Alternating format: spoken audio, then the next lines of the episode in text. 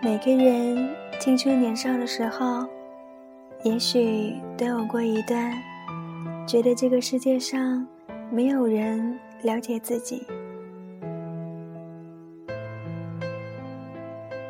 我们憧憬着将来会遇到一个人，他爱我，他也很了解我。然而，后来的后来，我们不了解一个人，还是会爱他。正如我们不了解自己，也还是会恨自己。有一天，我们没那么年少了，我们终于发现。无论是生活的伴侣，还是灵魂的伴侣，也不可能完全了解彼此。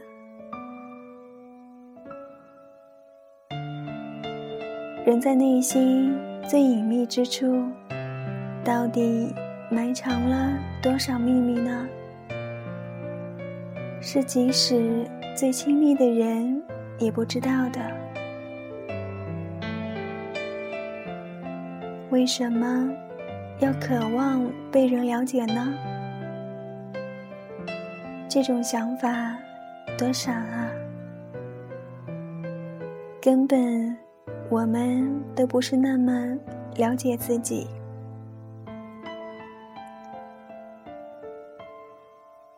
这一生，我们总是有很多方法去了解自己。星座。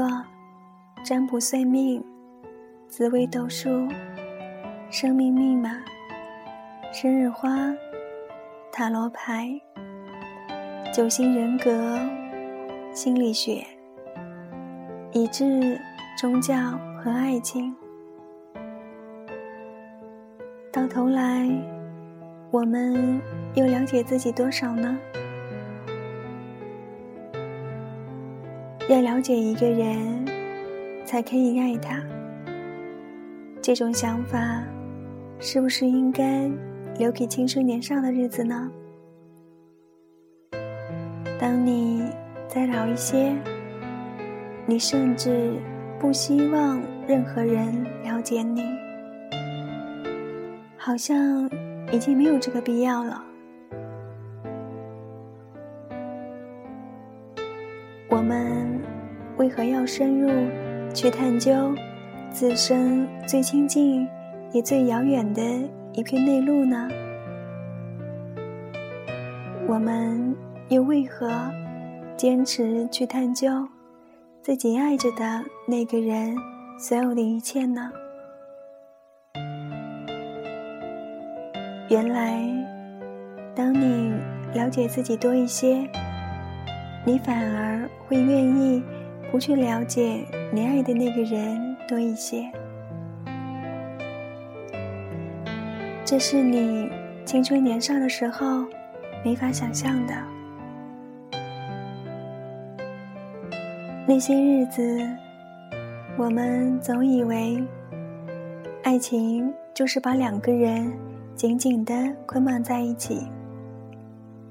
当你爱我，你就要了解我。这样的结果，却是：当你了解我，你就不爱我了。当我们不再青春，不再年少，我们才终于愿意丢开那个了解的包袱。你可以爱一个人，而不必完全了解他。你只需要是最了解他的那个人。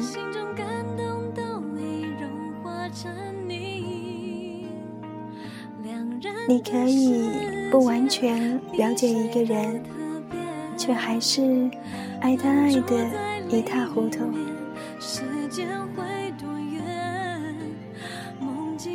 把你没能了解的那一部分，悄悄留给他。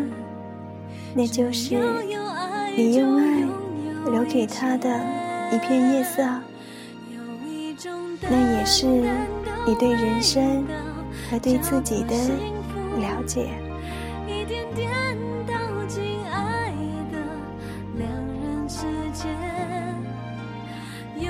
晚安。